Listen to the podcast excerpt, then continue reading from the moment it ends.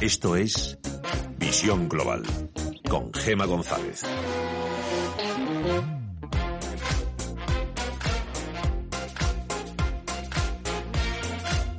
Cuatro días después de que el Gobierno sufriera un revés en el Congreso que rechazó la convalidación del Real Decreto sobre los remanentes de los ayuntamientos, unos 14.000 millones de ahorro que los consistorios tienen congelados, el Ejecutivo ha decidido suspender este año la regla de gasto para los ayuntamientos, con lo que estos podrán gastar su superávit de 2018 y 2019. Desde el Partido Popular, su líder Pablo Casado dice que Pedro Sánchez solo acierta cuando rectifica. Íñigo Errejón, de Más País, asegura que a veces hay que plantarse para que el Ejecutivo rectifique y dé un paso en la dirección adecuada.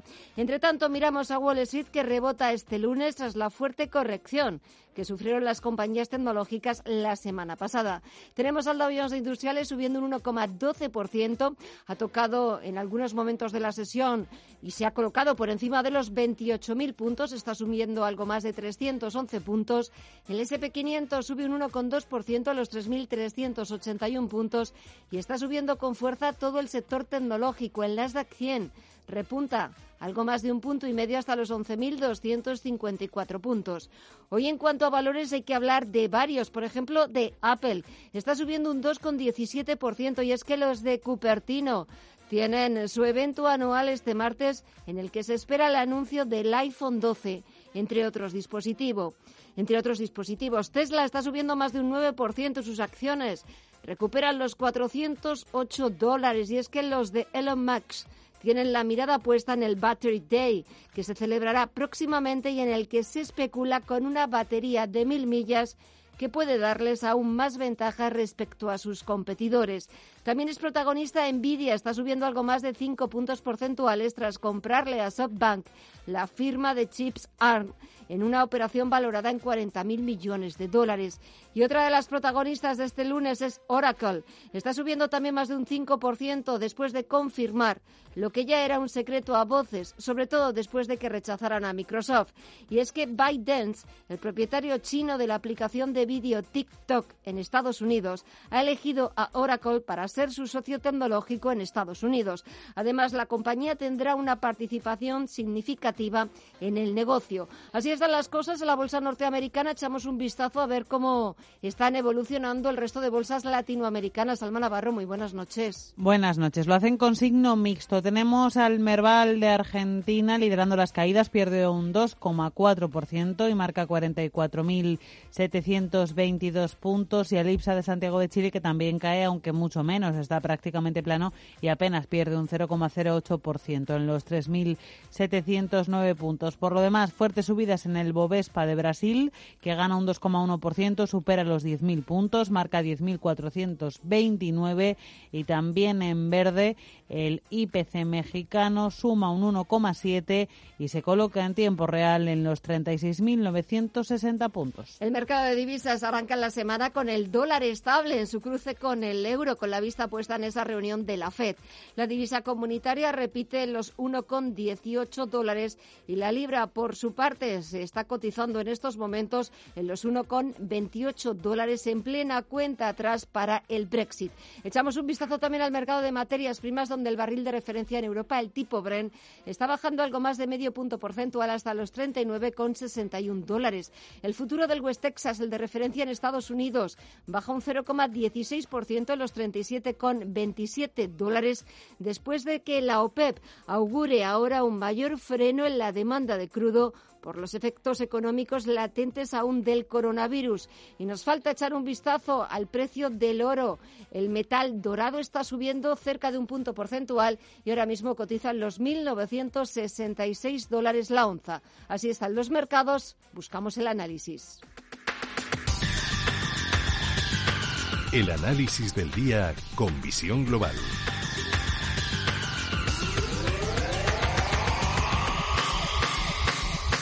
Y saludamos a José Ignacio Gutiérrez Lasso, que es presidente de MG Valores. José Ignacio, muy buenas noches. Muy buenas noches, Gema. Bueno, da la sensación, estaba viendo ahora un titular que lo, veía, lo estaba leyendo en Bolsa Manía, lo que las tecnológicas te quitan, las tecnológicas te dan. Bueno, eh, efectivamente, o sea, ha habido un pequeño recorte, pero pequeño, pequeño y ya lo han prácticamente, vamos, no lo han cubierto totalmente, pero en fin están recuperando bastante y en estos momentos el Nasdaq está, por ejemplo, subiendo un 1,73%, un 1,75 ahora mismo.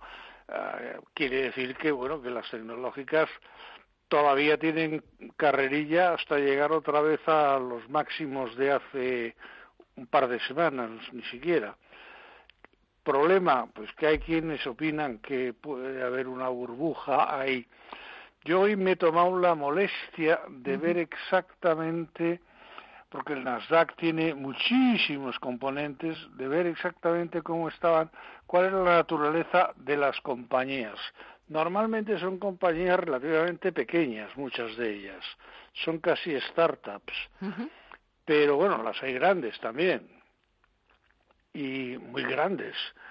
Pero lo que me ha hecho gracia es que entre los que más estaban subiendo hoy concretamente son todo biotecnológicas que están además concretamente en, uh, en una especie de, de búsqueda, de análisis, están concentradas en temas de inmuno, inmunoterapia.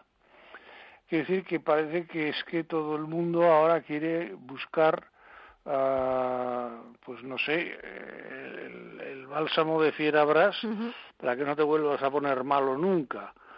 Y, y, entonces, bueno, pues me da la sensación de que de esas, como ya ha pasado muchas veces, no una, sino muchas, de esas, pues 100, eh, digamos, si hay 100, pues eh, quebrarán 80 y medio quebrarán otras 10 y luego se quedarán ahí 10 trampeando, fusionándose para que tengamos luego dos o tres buenos campeones, que es un poco lo que pasó con, con las tecnológicas en el, en el año 2000 concretamente, hace 20 años, que lo vivimos todos, vamos, tú también, por cierto.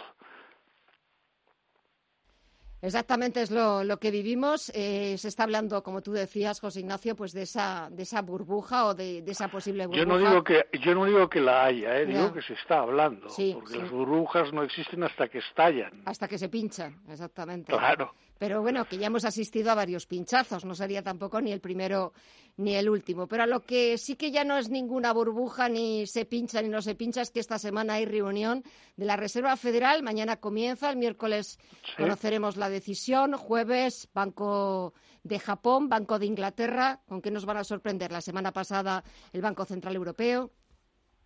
Bueno, el Banco Central Europeo no nos sorprendió con nada. Es más, muchos se quedaron sorprendidos de que no dijera nada, porque no dijo nada al final. Eh, yo creo que poco más o menos, aunque suelen ser un poco más eh, explícitos y suelen hablar más, eh, pasará el miércoles a las dos de la tarde cuando Powell coja el micrófono. Así de sencillo, no creo que la Reserva Federal vaya a hacer nada más. Luego los ingleses andan ahí con sus tipos de interés haciendo un poco lo que les da la gana, y, pero vamos, es que la libra tampoco eso iría ni muchísimo menos un factor de riesgo en los mercados mundiales, ni mucho menos, y el yen pues prácticamente tampoco. O sea que yo creo que la semana está más o menos despejada y que del lado monetario uh -huh. no va a haber no va a haber ninguna sorpresa podría haber alguna desde el lado cuantitativo por parte de la Reserva Federal, uh -huh. pero yo no creo que vaya a ser nada importante. Pueden hablar de prolongar o mm, prolongar unos meses más eh, la situación de, de ultra ultra liquidez, etcétera pero los datos no son malos, los datos son buenos. La prueba es cómo está la bolsa. La bolsa, o sea, es que en estos momentos uh, el Dow, que es por lo que casi se mide todo el mundo, aunque sea un mal índice, pues está en 28.000 mm. y justo antes del COVID estaba en 30.000. O sea que la caída es una caída lógica y normal de una caída de actividad también. Yo creo que además muy proporcional, o sea, no veo no veo ninguna alarma en ese sentido. ¿Y aquí en las bolsas europeas? Nada. Las bolsas europeas nos tienen verdaderamente adormilados Totalmente. O, o, preparándonos para invernar, no lo sé. Pero parece, parece el día de la marmota. Sí, sí, totalmente. Hoy concretamente, bueno, pues Alemania subía un poquito, eh, Francia bajaba un poquito, España subía un poquito, eh, no hay prácticamente volumen y la verdad es que nos pasamos la mañana y parte de la tarde mirándonos unos a otros y, hablando con nuestros colegas del extranjero pues eh, a ver cómo va su, los comienzos de la liga, vamos, así de sencillo. ¿eh? Y si echamos un vistazo a valores, eh, también es verdad que esta semana inversores pendientes de las cuentas de Inditex, mañana las de su rival, las de H&M, la sueca, y el miércoles Inditex, a ver cómo funciona el negocio. Sí, pues eh, veremos. y bueno, luego, además, en todo esto, por si hubiera poco, bueno, que es decir, hay poco, ¿no? Pero bueno, menos mal que tenemos el Brexit ya ahí, que tiene un límite del 30 de septiembre.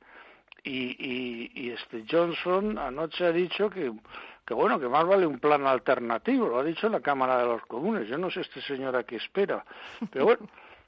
Y, y luego, pues, seguimos con las fusiones.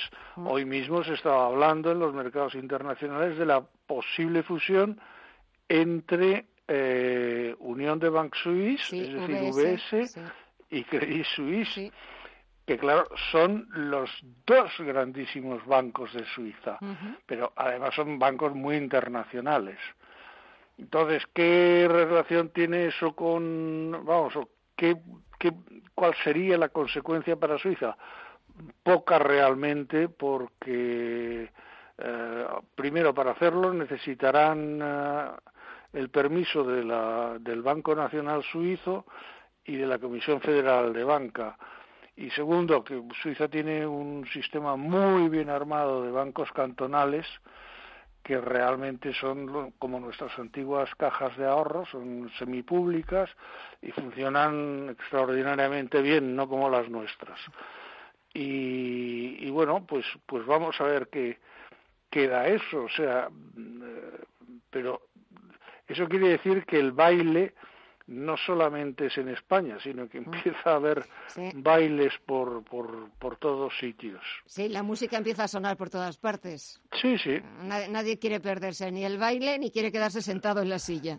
No, no, no, no. Y en España, pues hoy se hablaba de Sabadell, más Abanca, más mm. no sé qué. O sea, Bueno, todas las combinaciones, bueno, se ha hablado incluso de BBV con, con Santander. Con Santander, sí, sí. No, sí, es verdad que todas las opciones están encima de la mesa. Todas, todas, todas. Ahora, ahora CaixaBank y CaixaBank y Bankia, pues están en esa en esa fase de ponerse de morros unos con otros y decir que no vale lo que, que no, hombre, no, pero que te has creído, que, pero valemos mucho más, ¿no? Bueno, eso, eso es, eso es, no, es que suele ser así. O sea, esa es la fase primera y necesaria en todo tipo de negociación de ese tipo. Vale, bueno, pues muy bien, ya, ya entrarán en razón. O a lo mejor resulta que luego termina como hablábamos la semana pasada que el baile es un baile a tres. Sí, también. Vayamos a saber. Sí. Bueno, pues estaremos pendientes porque lo que sí que está claro es que la música ha empezado y la música está sonando en toda Europa. sí, y, la, y la bolsa no baila. no, la bolsa no baila, sobre todo la bolsa española. Esa debe estar esperando a que el que la saque a bailar pues le guste un poquito más, porque hasta el momento me da la sensación de que esos pretendientes no le están gustando nada. José Ignacio Gutiérrez Lasso, presidente MG Valores, qué placer hablar contigo este ratito del lunes. Que pases una buena semana, que nos dejen pasar una buena semana y hasta la próxima. Un fuerte abrazo. Muy bien, hasta el lunes. Un fuerte abrazo. Visión Global. Los mercados. Bontobel Asset Management patrocina este espacio. Y de vuelta a las principales bolsas europeas, el IBEX 35 vuelve a chocar contra los 7.000 puntos al cierre. Ha sumado un tímido 0,11% hasta los 6.951 puntos. El valor más castigado en el año, IAG, ha puesto este lunes la nota positiva. Ha subido un 4,7%, ha sido el mejor valor de la sesión, coincidiendo con el inicio de su ampliación de capital. La aerolínea, además, es uno de los valores más beneficiados por las esperanzas de próximas vacunas. Por cierto, que Pfizer ha anunciado que su vacuna podría estar lista antes de final de año. Y siguen los rumores de fusiones en el sector bancario europeo. Nos lo recordaba ahora José Ignacio Gutiérrez Lasso.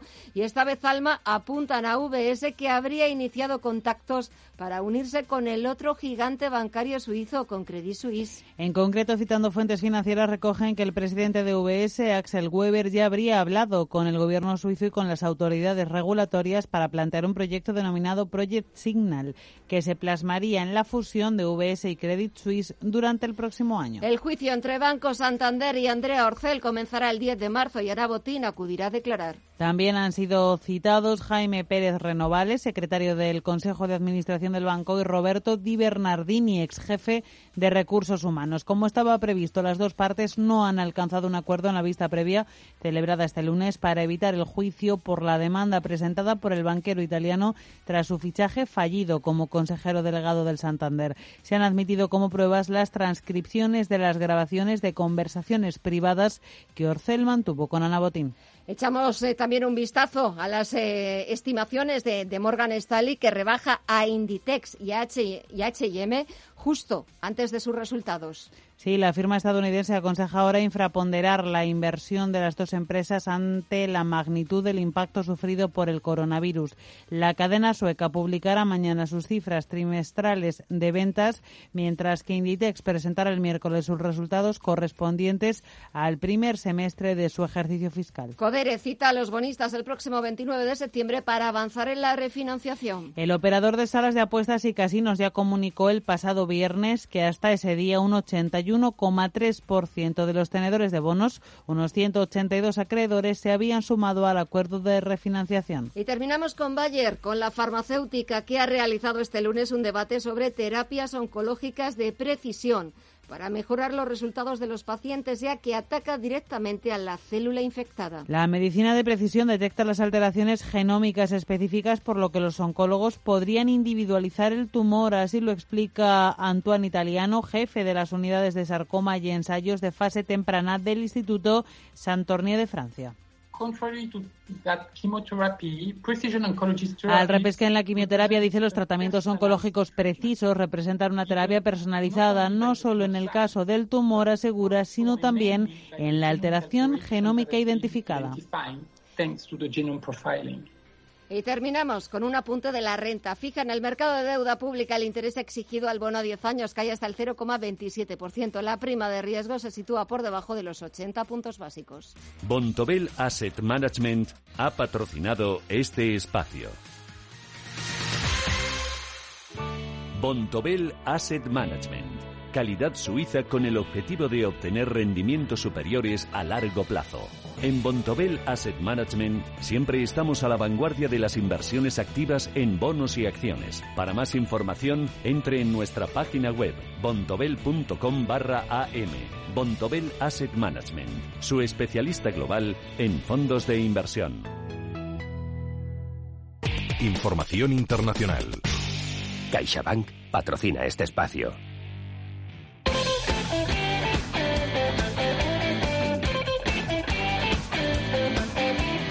Yoshihide Suga, hasta ahora ministro, portavoz y jefe de gabinete del gobierno de Japón, conocido además popularmente como Tío Reiwa, será el nuevo primer ministro del país tras haber sido elegido hoy líder del Partido Liberal Democrático, el partido gobernante, en unas primarias internas.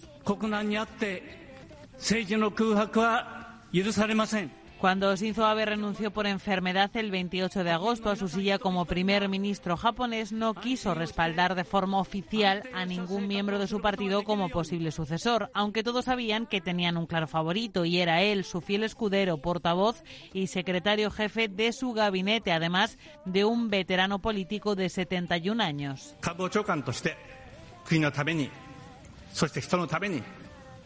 Hoy le ha dado la enhorabuena y ha dicho que está seguro de que seguirá luchando por el país como lo ha hecho desde su puesto en los últimos años, después de que las elecciones internas del partido le hayan respaldado.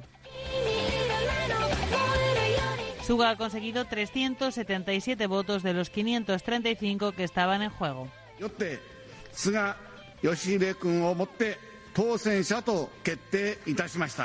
Los otros dos candidatos eran el exministro de Relaciones Exteriores, Fumio Kishida, y Shigeru Ishiba, que fue ministro de Defensa.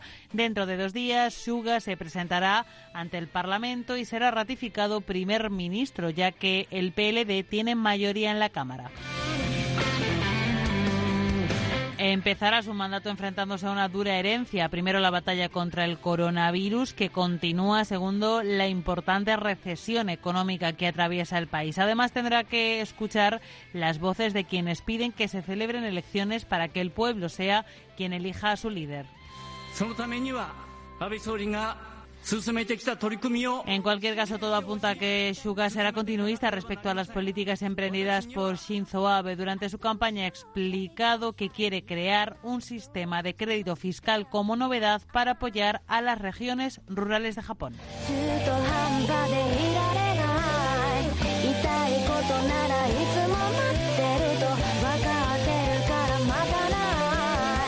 CaixaBank ha patrocinado este espacio. Contigo aprendí. En estos meses hemos aprendido muchas cosas, pero la más importante es que queremos seguir estando contigo. Y en CaixaBank, estar contigo significa que estés protegido con MyBox para que puedas dormir tranquilo. Infórmate en caixabank.es. CaixaBank. Escuchar, hablar, hacer.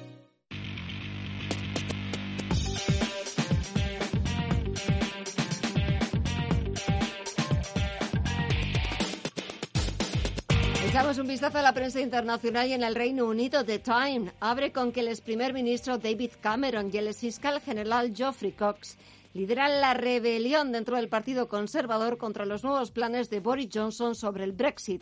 Según Cameron, Johnson se arriesga a sufrir un daño inconcebible al romper el tratado. Romper un tratado internacional, advierte Cameron, es lo último, lo último que debe contemplar y solo debe ser un recurso final. The Guardian apunta un nuevo nombre a la lista de los rebeldes conservadores. Se trata del ex candidato a primer ministro Sajid Javid. El diario sigue además al minuto la votación del proyecto de ley de mercado interior que se votará a las 10 de la noche hora española y que se está perdiendo el líder laborista Keir Starmer porque ha decidido autoaislarse a la espera del resultado de una prueba de coronavirus de un miembro de su familia. Unfortunately, their point of agreement pero su compañero de partido, Ed Miliband, le ha recordado a Johnson que su proyecto está destrozando, dice, la reputación del Reino Unido. Financial Times, por su parte, nos cuenta que la administración Trump revisará el acuerdo de la venta de activos de TikTok a Estados Unidos a Oracle esta misma semana.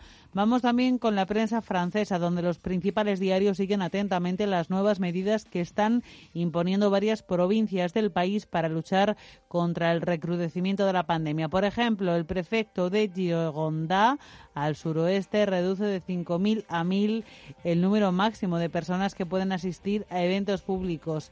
En Burdeos están prohibidas las reuniones en privado de más de 10 personas, mientras las autoridades advierten de que la situación es preocupante. Y en Marsella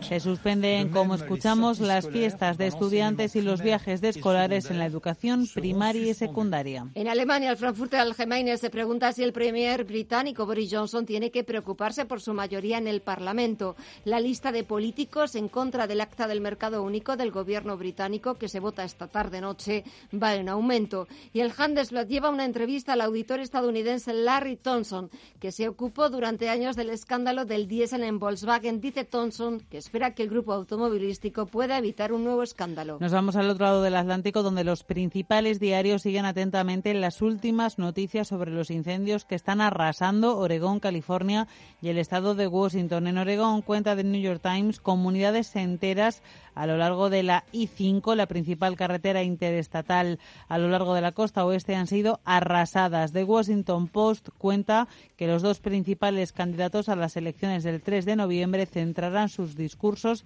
precisamente en los incendios de la costa oeste. Y The Wall Street Journal lleva en su portada el acuerdo entre Oracle y TikTok que tendrá que someterse a una revisión de seguridad nacional. Y tiempo de repasar también la prensa de América Latina. Empezamos en el diario Clarín argentino que cuenta que la compañía chilena Falabella, perteneciente a la familia Solari, quiere abandonar Argentina, busca socios comerciales para desprenderse de sus más de 10 tiendas en el país. Y a la prensa de Chile nos vamos también. En el Mercurio hablan de lo mismo. Falabella confirma que busca un socio estratégico en Argentina e informa de que cerrará varias de sus tiendas en el país. El grupo ha dicho que se encuentra evaluando opciones de rentabilización de las operaciones de sus filiales argentinas en medio de los efectos económicos de la pandemia. En el Universal de México dicen que la Organización Mundial de la Salud prevé que la pandemia del coronavirus empeore y que los muertos aumenten en Europa. Va a ser duro en octubre y en noviembre. Se verá una mortalidad más elevada en Europa por el coronavirus. Son palabras del director para la región de la Organización Mundial de la Salud. Y terminamos en el Globo de Brasil, donde dicen en Río las decisiones judiciales confunden a los padres, pero prevalece el permiso para reabrir las escuelas. La educación presencial ha dado un giro y las instituciones privadas ya están recibiendo estudiantes a partir de hoy mismo. Y terminamos con un asunto bien distinto, pero que también aparece contemplado en la prensa brasileña. Los científicos descubren en Venus gas que podría indicar la presencia de vida en ese planeta.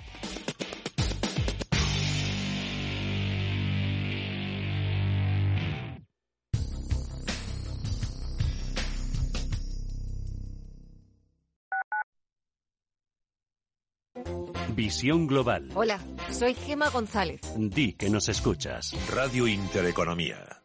Para Murprotec lo más importante son los hogares libres de humedades. Por eso seguimos apoyando a todas las personas que quieran un hogar sano y seguro. Murprotec amplía su bono de protección social familias y empresas con 500.000 euros. Acaba para siempre con las humedades. Llámanos al 930 1130 o accede a murprotec.es. Seguimos cuidando de ti.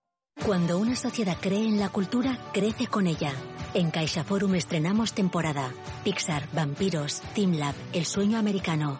Más de 30 exposiciones que podrás disfrutar por todo el territorio y en nuestros ocho centros. Eso es creer en la cultura. Eso es crecer en la cultura. Descúbrelo en caixaforum.org. Oliver y Alcázar, especialistas en implantología de carga inmediata, trae a España los implantes corticales, indicados para pacientes con reabsorciones extremas de hueso, sin necesidad de injertos óseos, prótesis definitiva en menos de un mes y al mismo precio que los implantes tradicionales. Confía en Oliver y Alcázar y vuelva a sonreír. Primera consulta gratuita en el 91 564 6686 o en oliverialcázar.com. Poseemos todos los equipos y garantías de seguridad para nuestros pacientes frente al COVID-19. Desde 2002, el restaurante Asador Yumbe ofrece lo mejor de la cocina vasca en Madrid. La selección cuidada de los productos desde su origen y el trato cercano son señas de identidad de nuestro restaurante. En Iyumbe apostamos por una cocina en la que priman los sabores, basada en el producto de temporada y que mima al máximo la calidad de sus platos. Estamos en Madrid, en Paseo de la Castellana 172, en el 91 867 5902 y en La Moraleja, en Avenida de Bruselas 9, en el 91 490 1096. Restaurante Asador y Yumbe.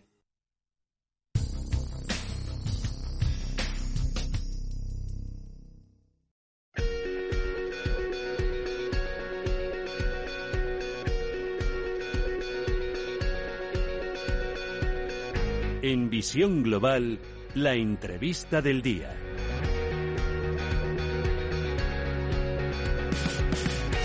La ocupación es un fenómeno que ha crecido en los últimos años en España más de un 50%. Por eso desde la sociedad civil están naciendo plataformas que buscan reunir a las víctimas de este delito para crear una mayor presión y conseguir reformas legislativas que supongan un freno a la ocupación ilegal de viviendas. Con esta meta ha nacido la Asociación de Afectados por la Ocupación y esta noche saludamos a Tony Miranda, que es su portavoz.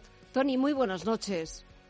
Buenas noches, encantado. Igualmente, ¿qué objetivo perseguís? ¿Cuál es el objetivo de esta asociación? Nosotros desde la, desde la asociación lo que pretendemos es dar eh, todo el apoyo a los, a los socios que en este momento están pasando eh, situaciones verdaderamente eh, difíciles, complicadas, están sufriendo los efectos de, este fenómeno que está, está realmente haciendo mucho daño en España y pretendemos trabajar para producir un cambio legislativo que lleve a aportar soluciones a, este fenómeno. Al mismo tiempo, eh, buscamos eh, vías de, comunicación y de, y de, y de apertura de, diálogo para eh, abordarlo no solamente desde, desde el punto legislativo, sino también desde un punto de vista social, porque es un problema realmente que nos está afectando a, a todos en este momento. Pero sobre todo está haciendo, no sé muy bien las, las razones, está afectando, está haciendo sobre todo mucho más daño en Cataluña más que en cualquier otra comunidad autónoma. ¿Por qué? Porque lleva quizá más tiempo ya trabajándose en Cataluña el fenómeno, y, pero por ejemplo en Galicia está ha crecido un 44% en, en, en nada, en, pocos meses, y además el fenómeno se está volviendo cada vez más violento, según estáis pudiendo ver en las noticias, y eh, ha ocurrido una serie de factores que están mm, propiciando una expansión del fenómeno. La bruja en la que están, se está desarrollando está creciendo factores como que hay una mayor sensación de impunidad. Eh, desde las, eh, las administraciones están no están haciendo los deberes, están dejando, no están haciendo sus funciones. Hay una dejación clarísima, un abandono de las víctimas de este de estos procesos de ocupación y, y además están emitiendo una serie de mensajes que dan una sensación clarísima de, impunidad. Impunidad en, en un sector donde eh, lo que están operando en una parte mayoritaria son mafias. Y son eh, mafias de la extorsión, mafias de la droga, mafias que están amenazando, que, que genera violencia. E, es un, es un tema realmente que se puede convertir en un problema cada vez más gordo. De hecho, ya lo es. Y, va a crecer más porque la sensación de impunidad solo atrae más mafia y hace que la burbuja se expanda. No me, no me quiero imaginar, eh, y no puedo imaginarme, eh, Tony, la sensación de impotencia eh, o no sé qué, otras sensaciones pueden acudir a la mente de, una persona eh, que vea su casa ocupada de esa manera, eh, que mm, reclame, que pida ayuda a las distintas administraciones, a las distintas autoridades y que no reciba nada como respuesta, que no le den ningún tipo de solución. O sea, no quiero ni imaginarme ni ponerme en ese caso, tiene que ser terrible. lo es, lo es. En España eh, tenemos, somos uno de esos sitios privilegiados del planeta que no hay tantos. Europa es una pequeña isla de libertad y tenemos una democracia, una democracia fantástica. Y una de las bases es el Estado de Derecho. Cuando, cuando un ciudadano ve afectados sus derechos, lo que hace es, con la fe que tiene en el funcionamiento de las administraciones dentro de un Estado de Derecho, es acudir a la justicia y a la policía para tener un soporte y tener el respaldo en su justa reclamación cuando se encuentra que eso no funciona, hay, hay una hay una eh, sentimiento de impotencia, de soledad, de, aislamiento, de, abandono mm. tremendo por parte de, quien ha depositado toda la, confianza. Es la estructura básica de cómo se mm. funciona la, sociedad. Pero además no solamente son los sentimientos de abandonos, hay daños. Les destrozan la casa, mm. les, les, les, les amenazan, eh, las personas están padeciendo verdaderas situaciones de estrés, pero no solamente los propietarios. Imagínate que hay edificios donde de repente están ocupados y quedan ahí algunos pocos propietarios De, que están quedan aislados o que tienen están en alquiler y están ahí aislados y están viviendo totalmente rodeados de ocupados, donde un porcentaje importante hay delincuentes, hay mafias, hay son antisociales, hay muy mala educación, no se respeta. y donde me imagino que estarán haciendo todo lo posible para, para que se vayan y, ocupar sus casas. Claro. Exacto, exacto. hay, un, hay un auténtico acoso a la gente. Entonces, eh, claro, y frente, y frente, a eso, claro, la sensación de lo que decías, impotencia, abandono, de soledad, de mm, no sé, de claro, frente a eso. Sí, hay más porque eso produce un estado de estrés. Si el estado de estrés lo tienes una semana, bueno, pues vale, te descansas y tal, pero cuando son años, ese estado de estrés te destroza. Las mm. personas acaban deprimidas, acaban enfermas. Hay quien toma la baja, están a base de pastillas. E, es que están destrozando a la gente. Mm. El daño es enorme. El daño no solamente el daño económico que te hacen en la casa o que te hacen por no poder utilizar una propiedad o no poder obtener beneficios con una propiedad que tienes o la minusvalía que pueda tener. El daño económico está claro, pero el daño moral, el daño moral, midiendo? Claro, el daño moral no se resarce. El daño moral, no se está, No se está resarciendo, pero esta asociación va a trabajar para que ese daño moral sea contemplado y se tenga que resarcir. Porque el caso, eh, ahí hay uno de los grandes afectados y que son afectados por la ocupación, son esas personas que, sin ser propietarios, están en ese entorno. Están siendo afectados, amenazados y además si se les intenta echar. Esas personas están sufriendo un daño moral enorme que nadie les está compensando. De hecho, nadie les está escuchando. Y, van a las administraciones y los mandan de un sitio para otro. No les hacen ni caso. Eso cuando ya no les cuelgan el teléfono. Entonces, esta gente están sufriendo un daño y en esta sociedad en la que estamos organizados, mientras las leyes y el Estado de Derecho sigan funcionando, los daños deben de ser reparados. Y por último, eh, Tony, quedaría todo, toda la noche, la verdad, hablando contigo, súper interesante el tema y sobre todo intentar mm, ver, revelar el verdadero drama que hay detrás de, de todas esas imágenes que vemos casi todos los días en los medios de comunicación. Pero, ¿qué es lo que faltan? ¿Faltan más leyes? o las leyes que hay que se cumplan, que se pongan más recursos para que esa ley sea efectiva para que no haya impunidad, para que no se deje a nadie libre de culpa? Nosotros eh, creemos que el cambio legislativo es necesario, pero también creemos lo siguiente. La legislación actual tiene unas leyes muy claras. El derecho a la propiedad está contemplado en nuestra Constitución y el derecho a la inviolabilidad del domicilio también está contemplado en nuestra Constitución. Ambos son derechos constitucionales, pero no son derechos fundamentales, son derechos que deben de ser eh, regulados mediante legislación. Estos derechos, que son los que se están contraponiendo, nosotros entendemos que esa contraposición no es real, es una ficción que se está creando. ¿Por qué? Porque para que exista inviolabilidad del domicilio tiene que haber domicilio. Y el domicilio, en un Estado de Derecho, como todos los estados, todos los derechos y todos los beneficios, solo se puede adquirir legalmente. Cuando tú haces un delito, no puedes obtener de un delito un beneficio o un derecho. Por lo tanto, dar una patada en la puerta no te permite otorgar el derecho a un domicilio, porque lo estás basando en un acto ilegal. Por lo tanto, nosotros entendemos que la interpretación de la ley que se está haciendo no es correcta, pero como nosotros no tenemos que interpretar la ley que en nuestro sistema de derecho son los jueces los que les corresponde la interpretación de la ley y parece que no funciona, pues tenemos que hacer unas leyes en las que esté debidamente acotado y claro, para que no hayan dudas y los jueces actúen de la manera que esperamos que actúen. Pues eh, Tony Miranda, portavoz de la Asociación de Afectados por la Ocupación, desde aquí mandaros muchísimo ánimo para que se lo transmitáis a esas miles de personas eh, que tienen que vivir un auténtico horror, un auténtico terror día tras día y tienes los micrófonos de este programa de Visión Global de Radio Intereconomía para que se os oiga la voz y para reclamar lo que haga falta para, evitar, sobre todo, que, este drama acabe siendo una auténtica catástrofe y acabe adquiriendo unas proporciones que seamos incapaces de frenar.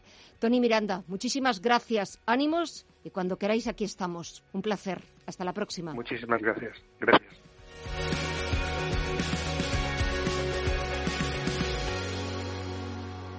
Si mantienes la cabeza en su sitio, cuando a tu alrededor todos la pierden, si crees en ti mismo cuando otros dudan, el mundo del trading es tuyo.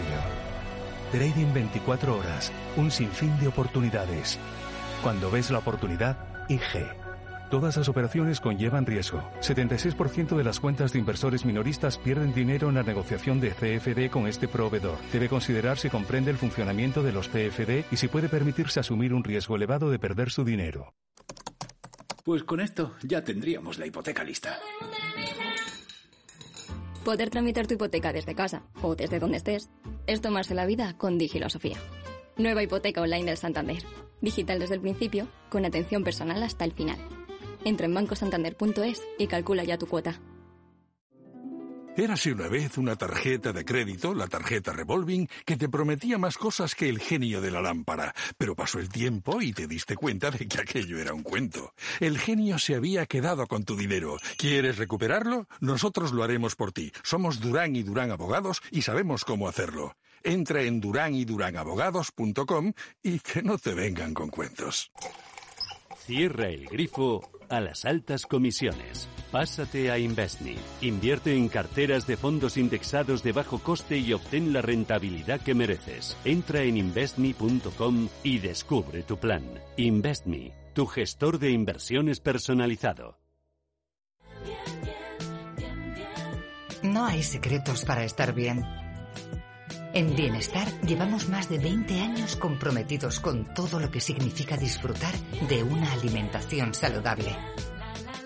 Descubre el nuevo bienestar, el pozo. En visión global, la tertulia de los negocios.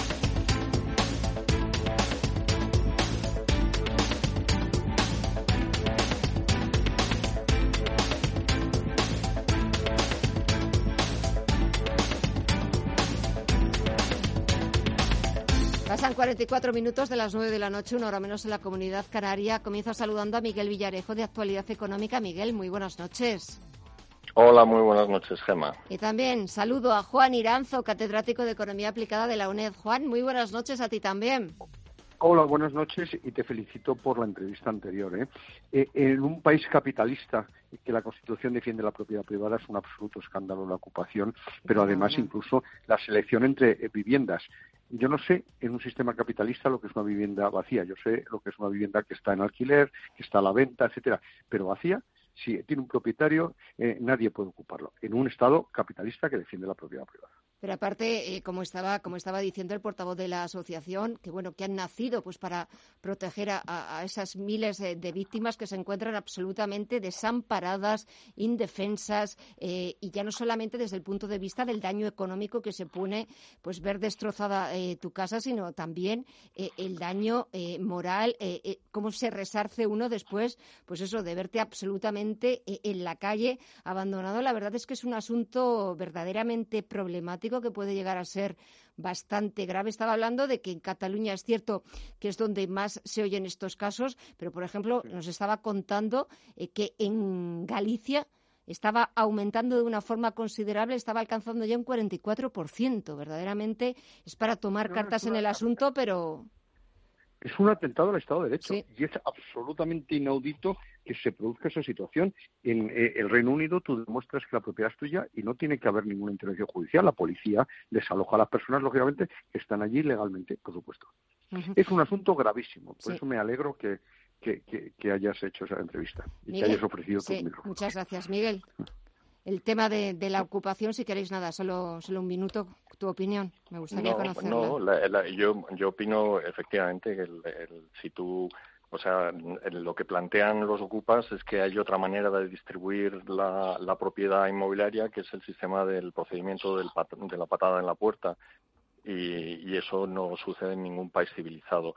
Yo, mm, con respecto de la, de la entrevista, insistía mucho en que, en que los jueces no legislan en España, a diferencia de lo que sucede en, el, en, el, en, los países de la, de la common law pero sí es verdad que oyendo a distintos jueces te dicen que la, ley en principio eh, está tal y como está redactada sería suficiente para, para, facilitar el desalojo en un plazo razonable de tiempo, pero que tú tienes ahí primero que los colapsos de, de los tribunales, el colapso de los tribunales y en segundo lugar que muchos jueces hacen una interpretación que, es la que en cada momento conviene a la sociedad. Entonces no es casual que, las mayores ocupaciones se den en Cataluña y se den en Galicia, porque allí es donde tú tienes dos focos de movimientos antisistema mucho mm. más potentes que en el resto del país y son ellos los que crean un, un clima eh, mediático y un clima de opinión que favorece las ocupaciones y luego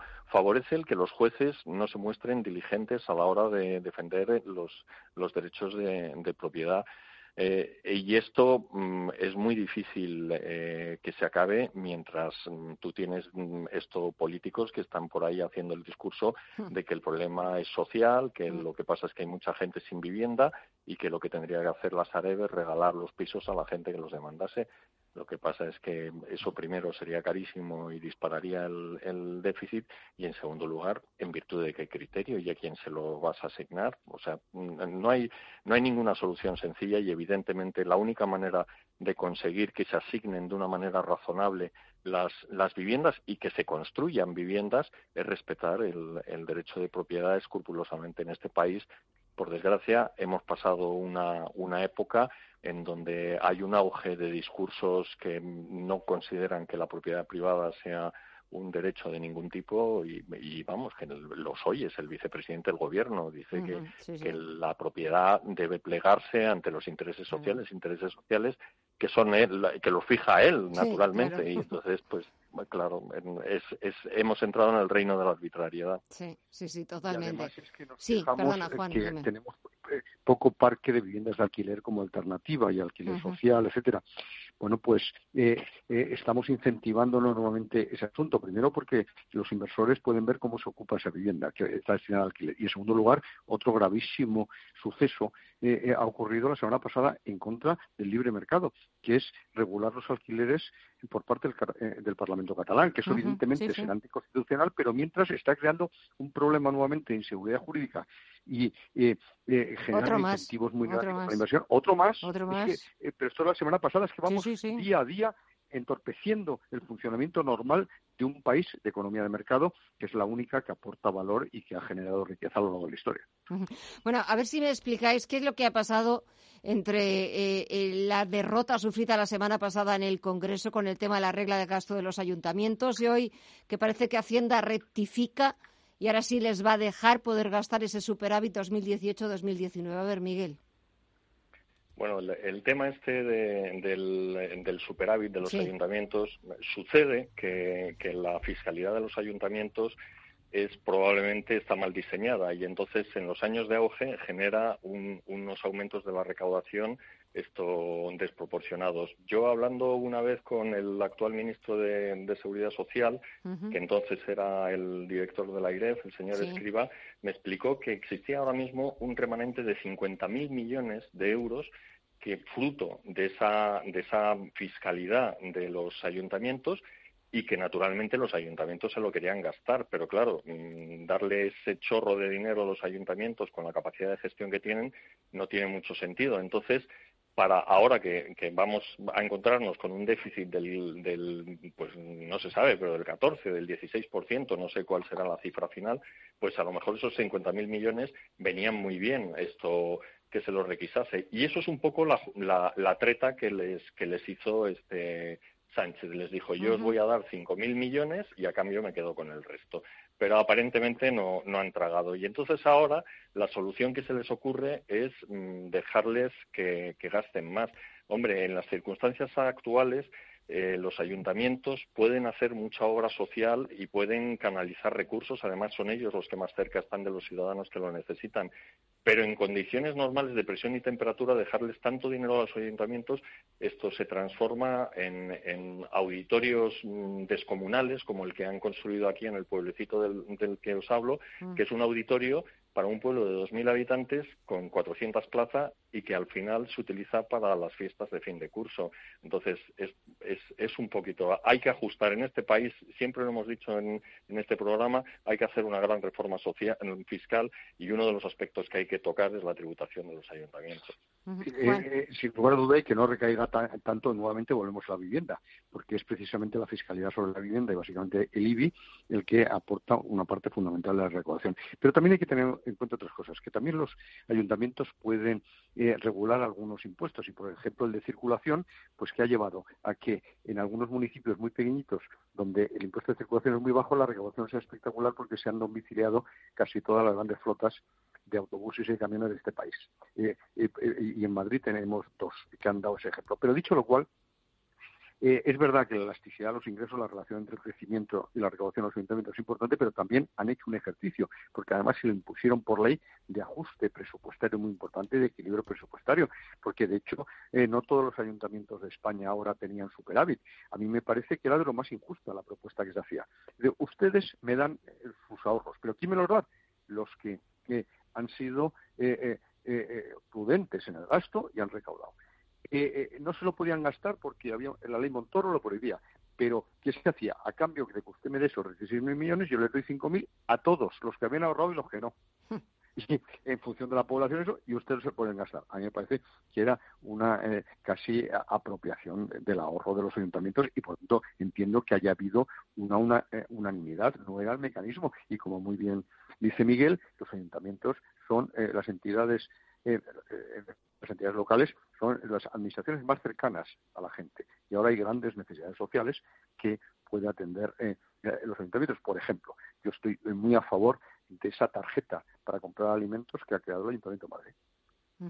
Bueno, y hablando de, recuperación económica, ahora los expertos dicen que esa recuperación económica, cuando se produzca, ya no va a ser, y yo ahora que ya me lo había aprendido, ni en U, ni en V, ni en W, ni en L, ahora va a ser en K. Miguel, ¿cómo se interpreta eso, Eso es lo que está sucediendo ahora, eso es lo que está sucediendo ahora. Lo estamos viendo, además es, es muy llamativo cómo la bolsa de Estados Unidos está rompiendo máximos y cómo aquí lo que estamos haciendo es romper suelos. Y eso es la K, o sea, es los dos palitos que salen del palito vertical, uno para arriba y otro para abajo, pues está siendo desigual. Ha habido grandes ganadores en, como en todas las crisis. O sea, las recuperaciones o digamos el impacto de las crisis es siempre en K, porque en las crisis generan normalmente generan una caída de la demanda general, pero hay determinados productos cuya demanda aumenta y en este caso concreto, bueno, pues yo qué sé, intenté conseguir unas unas mancuernas el otro día para hacer ejercicios en casa mm. y se han agotado por todas partes, lo mismo que las bicicletas estáticas o las o las elípticas, pero por el contrario hay otras cosas como el tema de la hostelería que va muy mal. Entonces, efectivamente es una recuperación en K, los países cuya economía se apoya en las exportaciones a China ahora mismo están, están creciendo mucho, pero aquellos que dependemos del turismo, pues no solo no crecemos, sino que vamos para abajo. Esa es, esa es la K. Eh, lo lógico es, de todas formas, cuando la situación sanitaria se resuelva, que, que, que, todo vuelva a subir. Lo que pasa que en este país, eh, si el gobierno, después de la gestión de la pandemia que ha hecho, se da un notable alto, esto pues entonces estamos perdidos, porque ¿qué habría sido el suspenso en ese caso? Bueno, bueno, no, no, no estaríamos contando. Efectivamente, hubiéramos caído ya todos. Eh, pero, pero yo creo que lo que hay que poner de manifiesto clarísimamente es que el gran triunfador económico es China, que ya está creciendo por encima del tres y pico por ciento, que ha disparado las exportaciones eh, en el mes de agosto un 14 por ciento, a pesar de que el comercio internacional todavía está bastante eh, parado y que, por ejemplo, ha incrementado un 38,5 por ciento las exportaciones de material sanitario, médico, básicamente. Bueno, pues ese es el gran triunfador. Se está recuperando muy bien Estados Unidos. Ha generado 1.400.000 empleos en el mes de agosto, 1.700.000 en julio. Y ya la tasa de paro, después de haberse acercado al 30%, está en el 8%, que es alto, pero ya me gustaría a mí. Es alto para Estados Unidos. Alemania también está recuperando su sector industrial. Sin embargo, España y no por una maldición divina, sino porque se están haciendo muy mal las cosas, se están generando expectativas muy negativas pues eh, eh, la semana pasada también nuevamente, para favorecer la inversión nacional y extranjera, se anuncia que se, eh, se va a modificar la reforma laboral para generar buenas expectativas, entre comillas. De tal manera que a mí me preocupa mucho, porque efectivamente sí que habrá una recuperación en K, pero en España, en el mejor de los casos, puede ser en forma de Nike. Yo aporto otro, otra ah, letra, que es el signo de Nike, que es lo que yo defiendo. Es en el mejor de los casos recuperando el punto de partida en el año 2023. Pero yo me temo, si seguimos eh, como vamos, que podemos estar en una L eh, durante bastante tiempo. Y eso sí que me preocupa enormemente, porque de todos los países de la OCDE somos los que peores cifras hemos dado. No solo en crecimiento, eh, caída del PIB en el segundo trimestre, que nos ha superado ligeramente el Reino Unido por el comienzo del Brexit, sino en ese indicador que elabora eh, con indicadores adelantados sobre las perspectivas, somos el país de la OCDE. Y eso es lo que a mí me preocupa enormemente. Y no solo se debe a que tengamos turismo eh, y que tengamos automóvil que no termina de despuntar, sino que básicamente las expectativas y eh, la seguridad jurídica que se está generando en este país para las empresas es muy negativa. Antes lo decíamos, la seguridad jurídica. No se puede decir que se van a subir los impuestos en momento de recesión. Ahora parece que se está parando esa tendencia. No se puede decir en momento de destrucción de empleo que se va a reformar la, la reforma laboral para hacerla más rígida, lo que aumentaría mucho más la destrucción de empleo y limitaría la inversión y la creación de nuevos empleos cuando crezcamos. A mí me preocupa enormemente porque claro que se está recuperando el mundo y nosotros lo podríamos hacer, aunque en menor medida por el asunto del turismo, pero yo sí que creo que se va a favorecer la movilidad pronto. y en ese sentido, básicamente lo que tenemos que tener es un Estado que garantice el funcionamiento adecuado de las empresas. Por eso a mí me pareció muy, muy oportuno las manifestaciones hoy de Ayuso, que decía mm. que iba a bajar el IRPF medio punto en todos los estamos en Madrid y mm. que iba a favorecer a las empresas. Bueno, pues eso que ha hecho, que recaudamos más que otras eh, comunidades autónomas, que se está localizando muchos profesionales y empresas en Madrid y que vamos a, a, crecer más que la media eh, eh, cuando nos recuperemos. Bueno, pues yo creo que ese es un ejemplo a seguir y no todo lo contrario. Veremos, a ver, eh, cómo, qué ejemplo tomamos, a ver si palito para arriba o palito para abajo. Rápido, Miguel, que me queda, me queda sin No, que tengo aquí el CLI del que hablaba esto Juan, y efectivamente en todos los países describe una V, una, una, una, menos en España, que está haciendo una V doble. O sea, ahora mismo estamos cayendo. Hemos, hemos caímos, subimos y ahora estamos volviendo a caer. Y somos uno, uno de los pocos países de, de la OCDE que, que, está dibujando una W. ¿Por qué no me extrañará? Bueno, señores, Miguel Villarejo, Juan Iranzo, qué placer hablar con vosotros. Os deseo una buena semana, cuidaros mucho y hasta la próxima. Un fuerte abrazo. Un fuerte abrazo. Muchas gracias y un abrazo a todos los oyentes. Adiós, gracias. Buenas noches. Radio Intereconomía. Buenas a todos. La jornada se las Escúchanos en frecuencia modulada. En internet www.radiointereconomía.com y en la aplicación para Android e iOS Radio Intereconomía. No hay disculpa para estar bien informados. Son las 10 de la noche, las 9 en la comunidad canaria y Wall Street, la bolsa más importante del mundo, echa al cierre.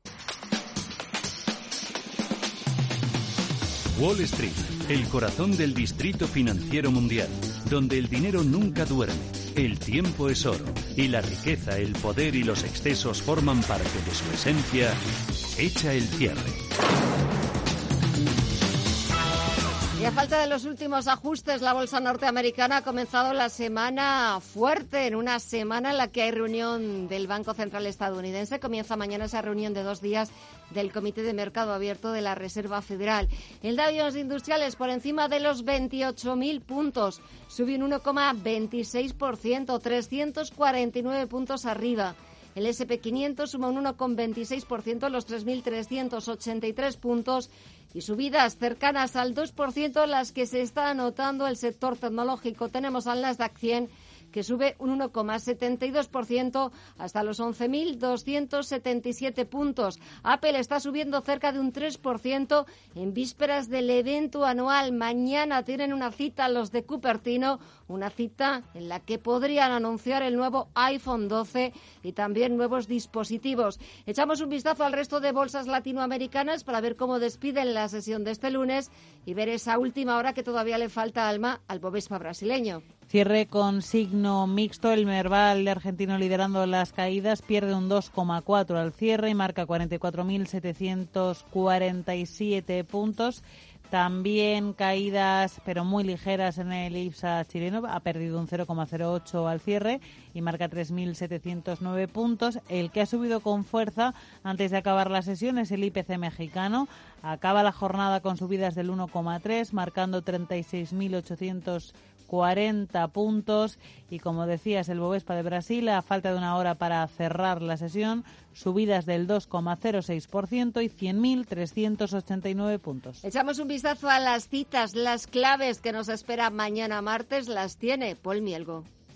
En la agenda de mañana, martes 15 de septiembre, los inversores cotizarán el índice ZEW de confianza inversora en Alemania junto con la estadística de salarios y costes laborales de la zona euro del segundo trimestre.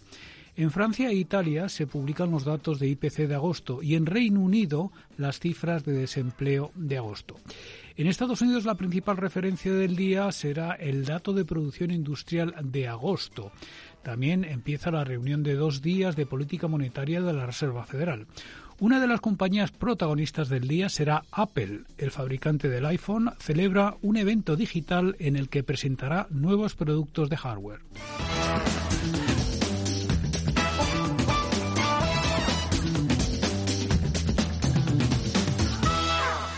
Pero eso será mañana 15 de septiembre y aquí en Visión Global en Radio Intereconomía se lo contaremos con los mejores expertos, con los mejores análisis. Hasta entonces, que descansen y hasta mañana.